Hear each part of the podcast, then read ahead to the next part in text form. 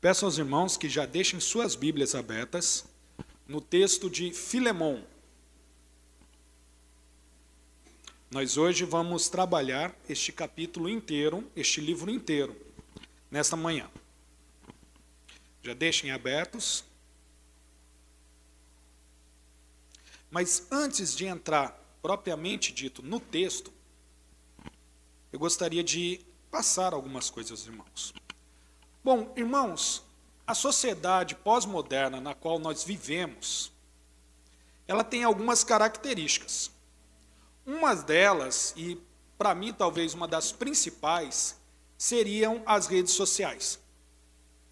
Nós vemos hoje como as redes sociais influenciam as, todas as pessoas.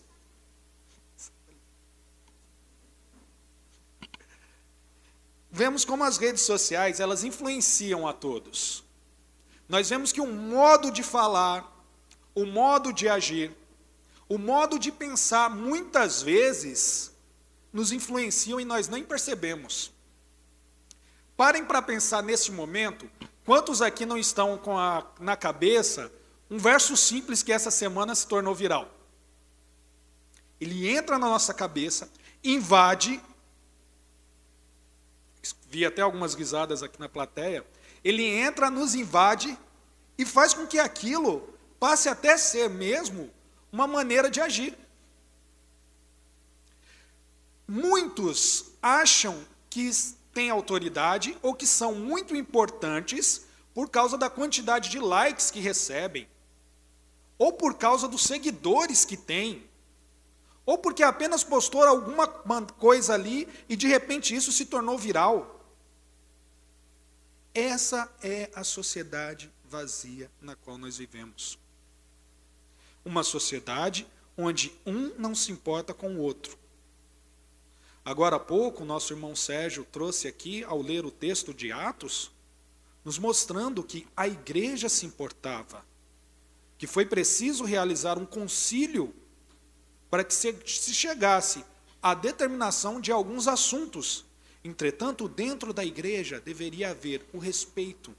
E porque nós muitas vezes somos influenciados por todo esse mundo à volta, quando nós deveríamos ser os influenciadores.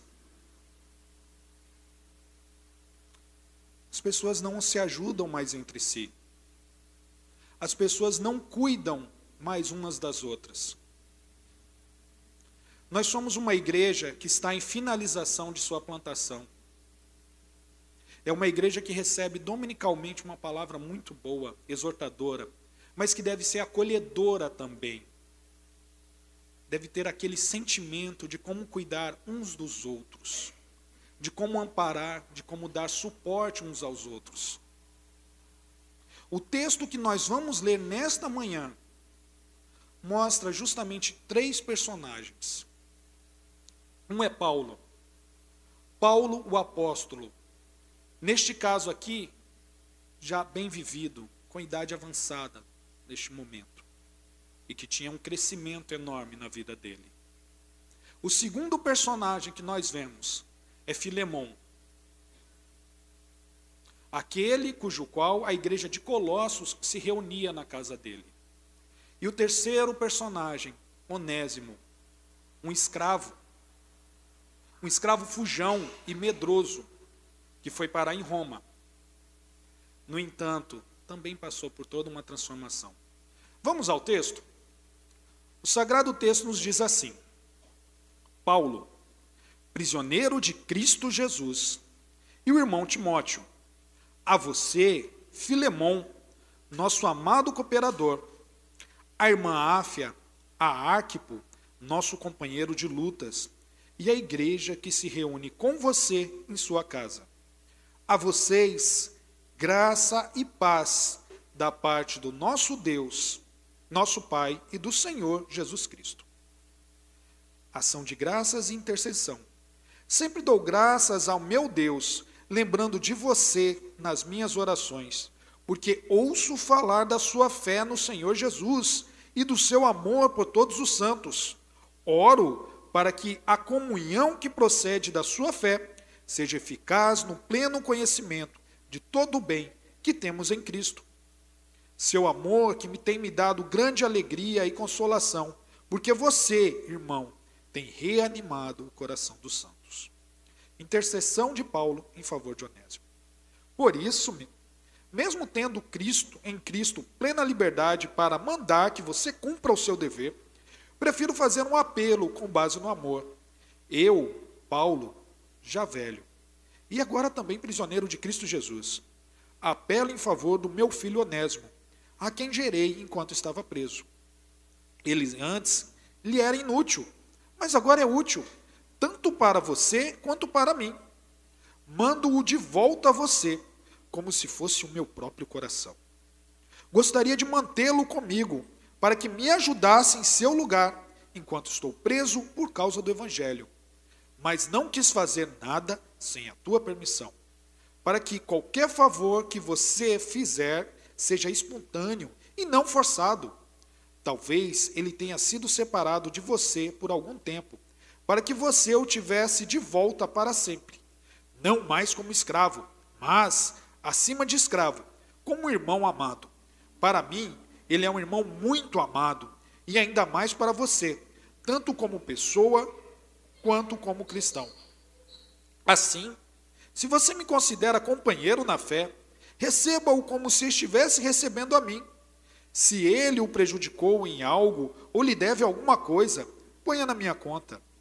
Eu, Paulo, escrevo de próprio punho. Eu pagarei, para não dizer que você me deve a própria, para não dizer que você me deve a própria vida. Sim, irmão, eu gostaria de receber de você algum benefício por estarmos no Senhor. Reanime o meu coração em Cristo. Escrevo-lhe, certo de que você me obedecerá, sabendo que fará ainda mais do que lhe peço. Além disso, prepare-me um aposento, porque, graças às suas orações, espero poder ser restituído a vocês. Epáfras, meu companheiro de prisão por causa de Cristo Jesus, envia-lhe salvação, envia de saudação, assim como também Marcos, Aristarcos, Demas e Lucas, meus cooperadores. A graça do Senhor Jesus Cristo seja com o espírito de todos vocês. Santo Deus, nós lemos a tua palavra. Nós sabemos das nossas dificuldades, mas sabemos que acima de qualquer pensamento nosso, acima de qualquer ação nossa, existe o teu evangelho. Acima de qualquer coisa que possamos fazer, existe a tua graça e misericórdia agindo constantemente sobre nós. Te pedimos, ilumina não só a minha mente, mas a mente também de toda a igreja, para que possa receber esta palavra. Peço isso não por qualquer mérito meu, mas em teu nome. Em nome de Jesus nós oramos. Amém. Irmãos, como já dito antes, esta carta ou um bilhete poderia ser dito ela foi endereçada a Filemão. Filemão era morador da cidade de Colossos. E aquela igreja, a igreja de Colossos, funcionava na casa dele.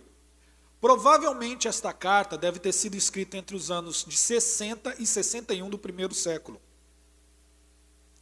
Este bilhete, ele era para ser lido por Filemão diante de sua casa.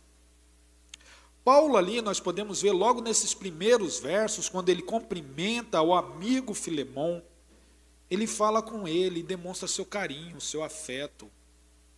Ele fala com aquele companheiro em Cristo. Ele o saúda com um amor tremendo. Ele demonstra àqueles irmãos que eles também estavam sofrendo em lutas ele os saúda não de maneira simples, como nós nos cumprimentamos geralmente.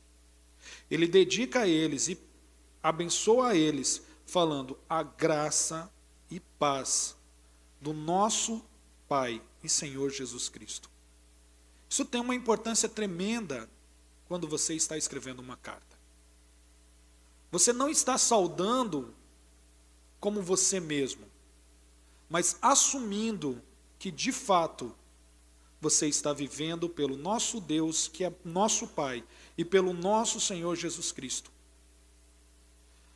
Paulo demonstra ali nesse momento a Filemão o pedido não só de graça e paz como um presente, mas a paz que excede a todo entendimento e a graça advinda da cruz do nosso Mestre.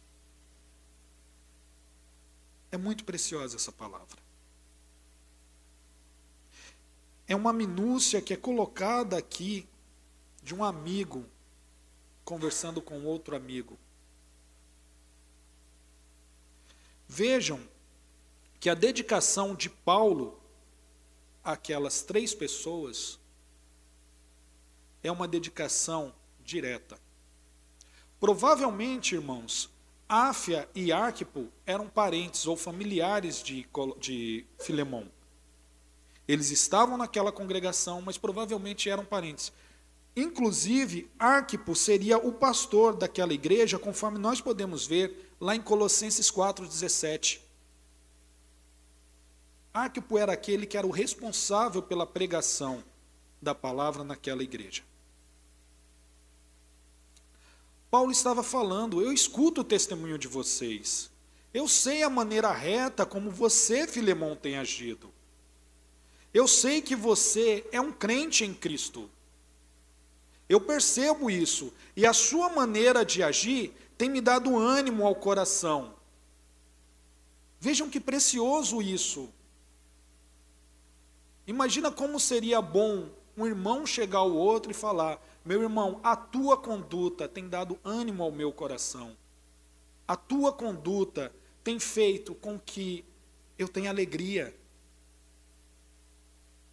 O seu proceder diário é algo imitável.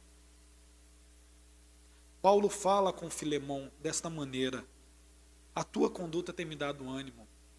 Em meio ao sofrimento de Paulo, lembremos que Paulo não estava na sua casa, numa varanda, na praia ou em qualquer outro lugar. Paulo estava na prisão. Paulo estava passando por um momento complicado, um momento triste. No entanto, a conduta de Filemão dava ânimo ao coração dele. Filemão tinha um procedimento indubitável.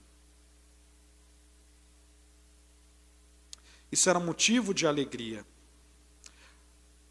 Paulo está demonstrando aqui a Filemão que a função do cristão é um orar pelo outro. O porquê isso?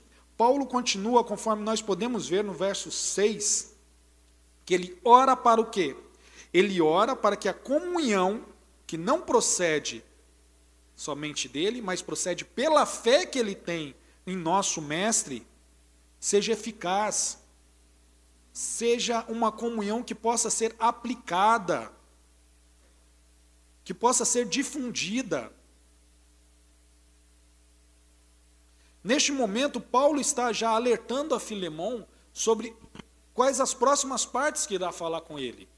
Pois ele demonstra a Filemão que a sua fé, mesmo ele tendo todas as características de ser ter um, testemunho, um bom testemunho, mesmo ele sendo uma pessoa piedosa, Paulo ora para que ele cresça mais e mais nessas características. Paulo demonstra a sua preocupação com aquele irmão que estava em crescimento. Paulo fala com Filemão que ele deveria saber agir da maneira correta, no tempo certo. Ele chama a atenção daquele senhor. A partir de então, ele faz uma súplica. Quando ele faz esta súplica a Filemão, ele conta a história deste escravo fujão. Provavelmente, Onésimo teria roubado a Filemão e por isso fugiu e foi parar na prisão de Roma. Nós não temos dimensão do que seria um escravo naquele tempo. Por mais que nós saibamos o que é escravatura, o que foi a escravatura no Brasil, nós não temos a dimensão do que seria um escravo naquele tempo. Pois Filemão, ele tinha direito sobre a vida de Onésimo. Se Filemão decidisse tirar a vida de Onésimo, Poderia ocorrer isso, não haveria problema algum. Se Filemão decidisse amputar algum membro de Onésimo, sem problema algum. Lembremos que nós estamos falando do contexto dos anos 60 e 61 do primeiro século. Aquele homem que, talvez até por um jogo de linguagem que se chamava útil, onésimo quer dizer útil, era inútil ao seu senhor. Tão inútil que, conforme nós vemos as características de Filemão, pode se levantar uma dúvida na nossa cabeça. Como eu tendo um senhor que era bom, um senhor que tinha características de uma pessoa piedosa, um senhor que era cuidadoso com seus familiares, que inclusive a congregação de Colossos se reunia na sua casa, por que, que um escravo iria roubá-lo? Quando eu estava estudando esse texto, várias vezes isso veio na minha mente, eu tentei voltar nas palavras originais para ver se tinha alguma nuance ou alguma questão ali que pudesse me apontar isso. Mas nós vemos que este onésimo, covarde, mendroso, ainda assim tendo um senhor como Filemão, ele o roubou. E fugiu. Por medo. Porque ele tinha a consciência de que, a partir daquele momento de seu ato, alguma coisa de ruim poderia acontecer na vida dele. Entretanto, Deus é o Senhor da história. Não é o Jonatas, não é o Sérgio, não é o Felipe, não é o Abner. É Deus quem é o Senhor da história. E Deus usou esse ato de Onésimo para que Onésimo se chegasse a Paulo. Quando Onésimo chega a Paulo, e ali dentro da prisão, Paulo prega Onésimo. E esse Onésimo, então, de antes inútil, passa a ser útil. Esse Onésimo de antes, mesmo tendo um senhor que cuidava dele, possivelmente, pelo que nós vemos no texto, não era um senhor que era muito rude, que o distratava, ele na prisão, ele encontrou alguém que o amparasse. Deus, como o Senhor da história, retirou Onésimo de Colossos e o conduziu até Roma. Esta é uma lição que nós devemos ver neste texto, uma das primeiras lições. Deus usa de meios infalíveis para conduzir o seu povo e fazer com que o seu povo perceba qual é a sua palavra. Deus utiliza de meios que podem parecer estranhos para nós, muitas vezes,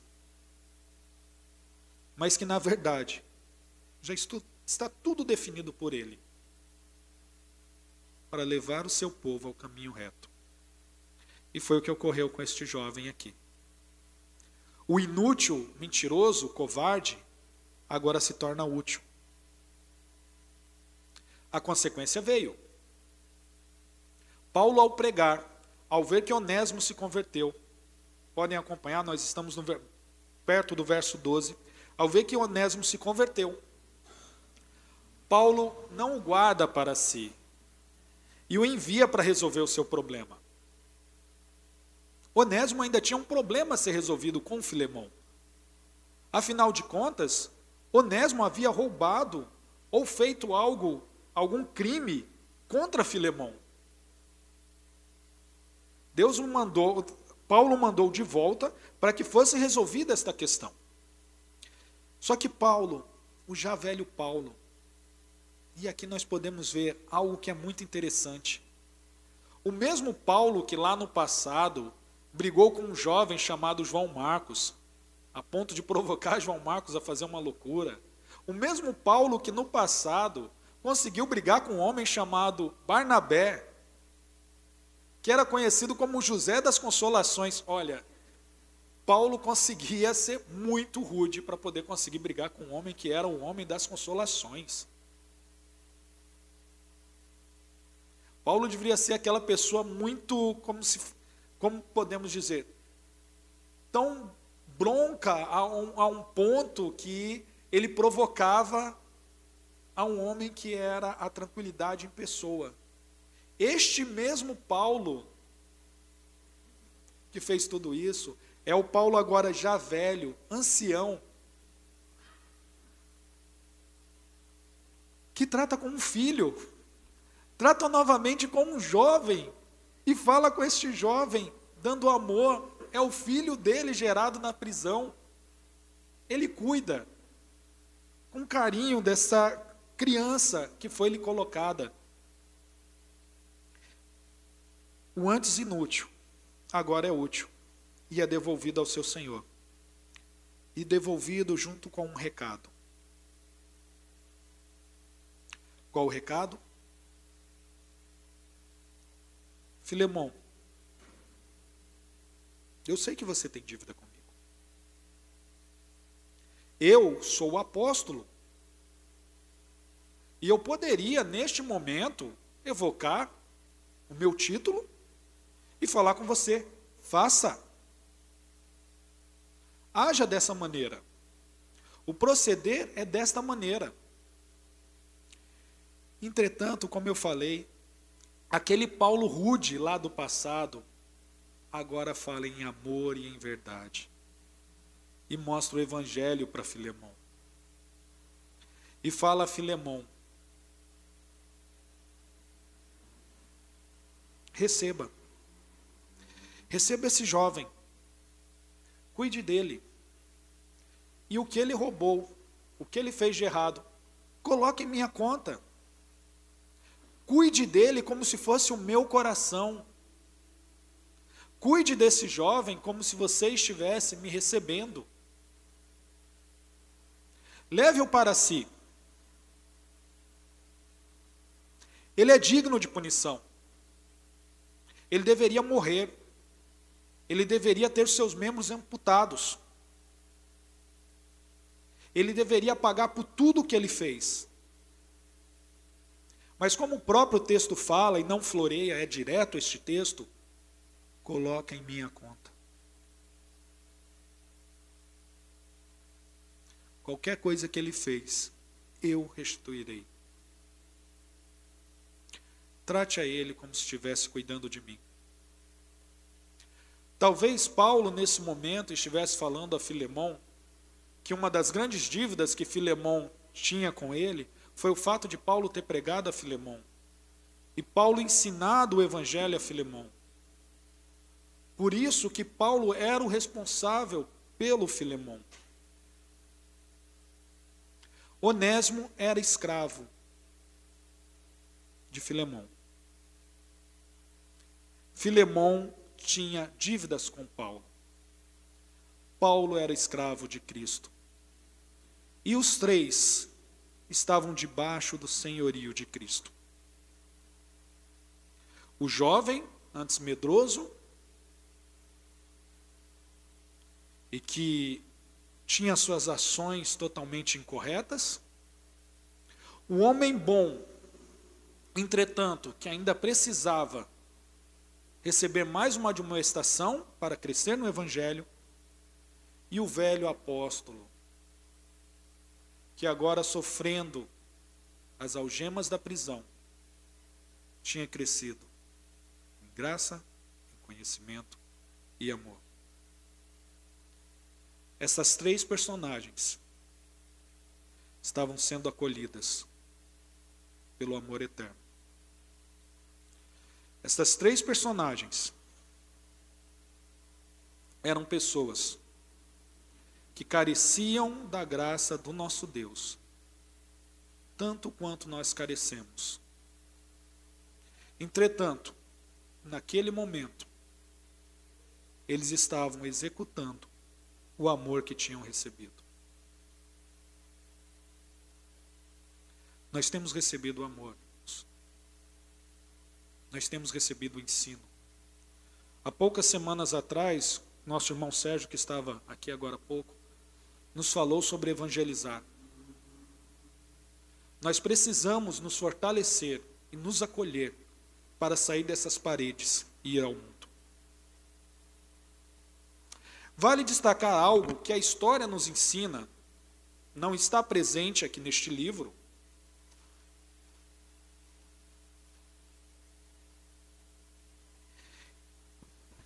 Porém, se irmos à história da igreja, nós vamos encontrar um personagem chamado Inácio. E este Inácio, quando estava sendo conduzido à fogueira para ser queimado, ele falou sobre um jovem quem era este jovem? Eu vou ler aqui as palavras da carta de Inácio antes de ser queimado. Em nome de Deus, portanto, eu recebi sua numerosa congregação na pessoa de Onésimo, seu bispo no mundo, um homem cujo amor está além das palavras. Minha oração é que você o ame no Espírito de Jesus Cristo e todos sejam como ele Bendito é aquele que lhe permite ter um bispo deles. Bendito é esta congregação. Vocês os merecem. O Evangelho faz coisas como esta. Muda um ladrão, trazendo ao serviço. O onésimo, inútil. O onésimo, covarde. O onésimo, ladrão se transforma agora no presbítero da igreja de Éfeso e cuida daquela igreja. E é conhecido como o bispo do amor, o presbítero do amor, que cuida daquela igreja. O Senhor, como o Senhor da história, usou deste meio para fortalecer a sua igreja.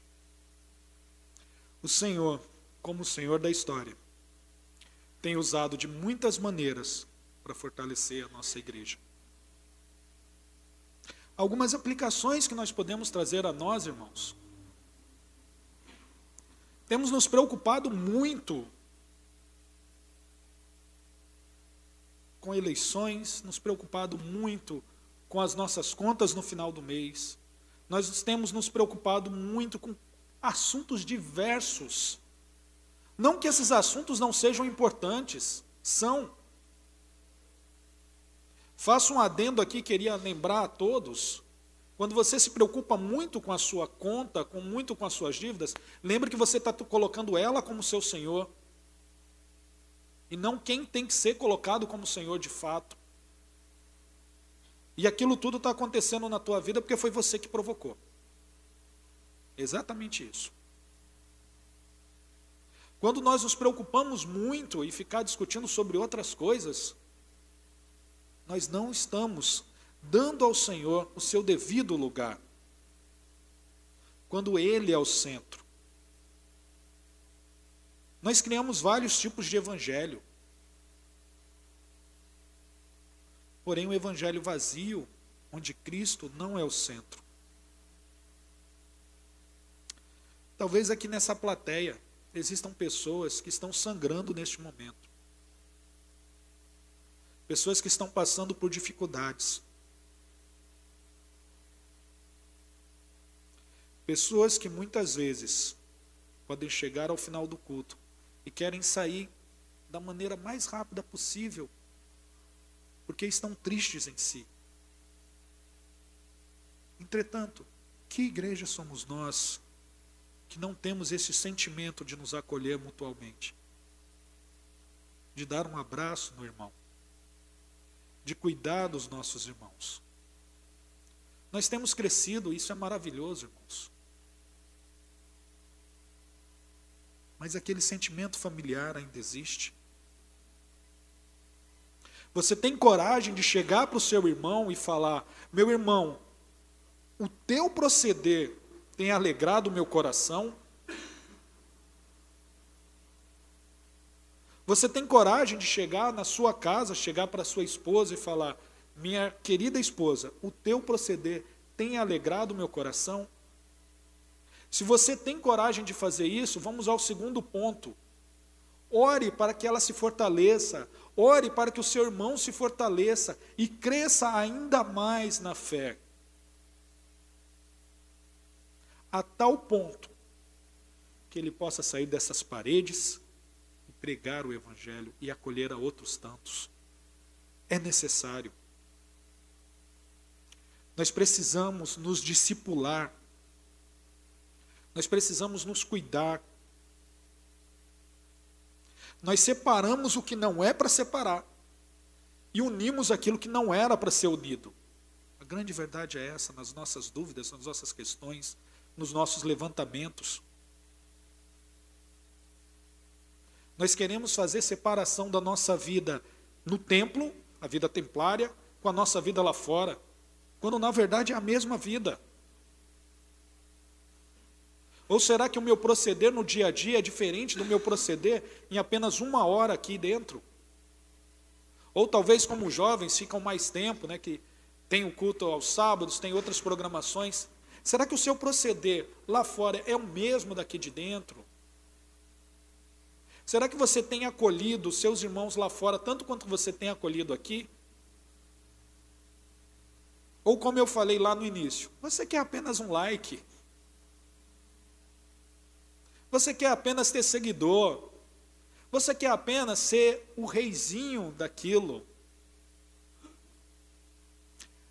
Paulo em nenhum momento evocou para si qualquer coisa, mas pediu a Deus demonstrou a Filemão que o evangelho verdadeiro é onde Cristo é o centro.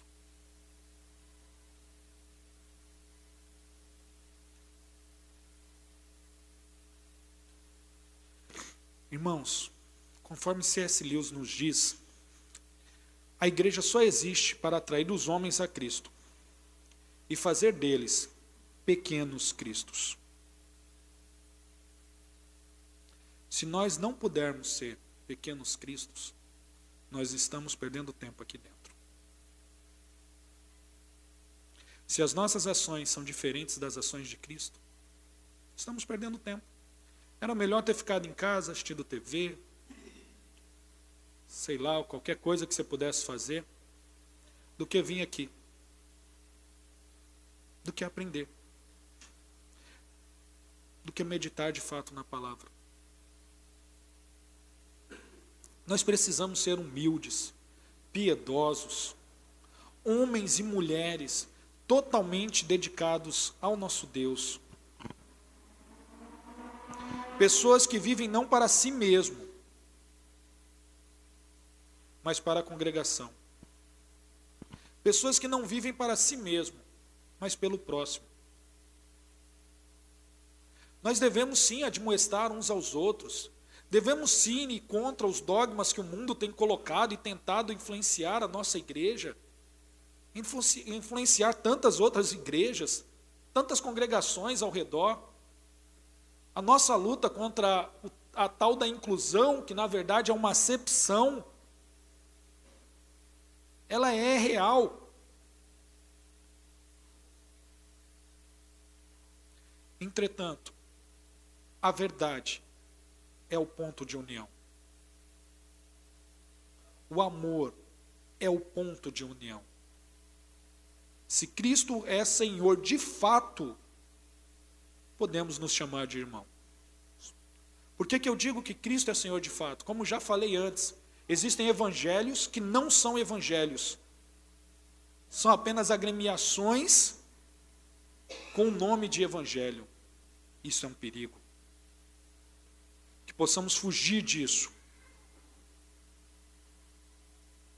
O Evangelho deve dominar a nossa vida, deve nos fazer parar e pensar. Paul Tripp nos ajuda a pensar sobre isso quando ele nos fala assim: a humildade é fruto do domínio do Evangelho na sua vida. O Evangelho vai humilhá-lo, porque ele exige que você confesse os maiores perigos na sua vida, que, que exige que você confesse que os maiores perigos na sua vida estão dentro de você e não fora de você. O Evangelho chama para correr para Deus em busca de redenção, porque o seu maior problema é você. O Evangelho diz que não importa há quanto tempo você conhece o Senhor, ou quanto tempo você é bem sucedido no seu trabalho, lembre-se, você precisa da graça. tanto hoje como no primeiro dia da sua conversão. O Evangelho não funciona para te tornar independente ou autoconfiante, mas voluntariamente dependente de Deus e da comunidade da graça a qual Ele colocou ao seu redor.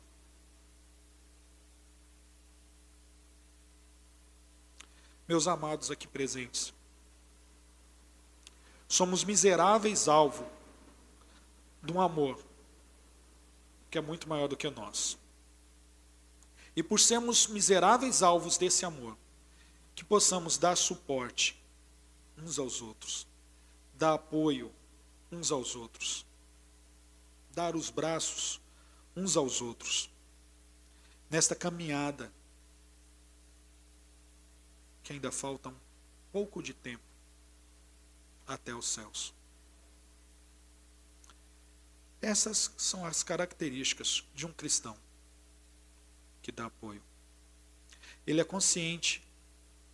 Ele é consciente que nós somos filhos de Deus pela graça, por meio de Jesus, e dele que provém a nossa fé, a segurança e a alegria. Ela nos humilha e nos faz olhar para Deus como nosso Pai, a ter uma coragem respeitosa de podermos nos admoestar uns aos outros e de cuidar uns aos outros.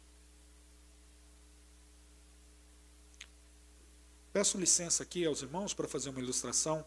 A maioria de vocês sabem que eu trabalho com animais, trabalho no meio do mato. E quando você é mordido por um cachorro, a primeira coisa que você faz não é ir atrás do cachorro, é lavar aquela ferida. E quem já teve a triste experiência de ser mordido por um cachorro que nem eu, sabe como dói passar sabão naquela ferida. Dolorido. A água gelada então arde pra caramba. Mas é preciso lavar aquela ferida. Tirar tudo ali que não presta. Depois passar uma água oxigenada ou mertiolate até enfaixá-la. E aí você entra com medicamento. E dependendo do animal, você tem que tomar em torno de 14 injeções, porque você não sabe quais os problemas que aquele animal tinha. Assim é a coragem para a advertência. Você está ferido muitas vezes. Você está passando por algumas dificuldades. Se você tem coragem de advertir o seu irmão, você vai lavar aquela ferida junto com ele. Você vai cuidar daquela ferida junto com ele vai dar o medicamento a ele. No entanto, você vai dar a proteção a ele. No entanto, você vai ajudar a ele a se reestabelecer. Paulo poderia simplesmente ter abandonado Onésimo. É, mais um escravo aqui. Imagina tantos outros.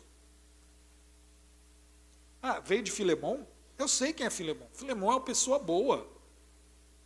É um homem piedoso. Então esse cara não presta mesmo. Não, ele abraçou a Filemão. Ele soube cuidar daquele jovem que tudo o que ele precisava era de um apoio naquele momento. Nós precisamos ter essa coragem de cuidar uns dos outros. Mas ao mesmo tempo, de amoestar uns aos outros, pois assim poderemos orar uns pelos outros e orar para que você se frutifique. A certeza do amor, ela caminha junto com a verdade. Entretanto, lembremos que a nossa pátria não é daqui. O nosso Senhor, o nosso Rei, apenas nos permite viver este tempo, e breve tempo. E queria eu que não conseguisse terminar essa mensagem, pois o meu Senhor voltasse agora. neste breve tempo que Ele virá nos buscar, possamos dar apoio, possamos ter coragem, possamos cuidar uns dos outros em amor. A graça, Paulo encerra este pequeno texto falando: a graça do Senhor Jesus Cristo seja com o espírito de todos vocês. que a mansidão, verdade e o amor presente no Evangelho seja com todos nós e possamos viver de maneira digna, de maneira pura, de maneira eficaz, a tal ponto que possamos, ao mesmo tempo que cuidar uns dos outros, darmos frutos e esses frutos sejam evidentes. Toda glória e honra ao nosso Deus e que breve seja a volta do nosso Mestre.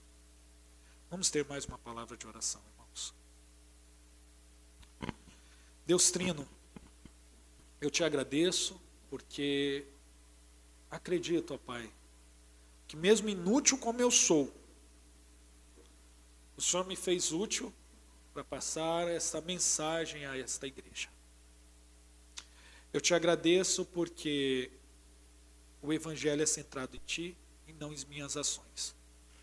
Eu te agradeço porque temos o privilégio de nos reunir, ainda que seja neste breve tempo, para proclamar o Teu Evangelho. Não nos afastes da Tua palavra, Senhor. Não nos afastes da comunhão que temos contigo. Pelo contrário, limpa o nosso ser, poda as nossas vidas para que possamos crescer. Eu te agradeço, em nome de Jesus. E neste precioso nome eu oro.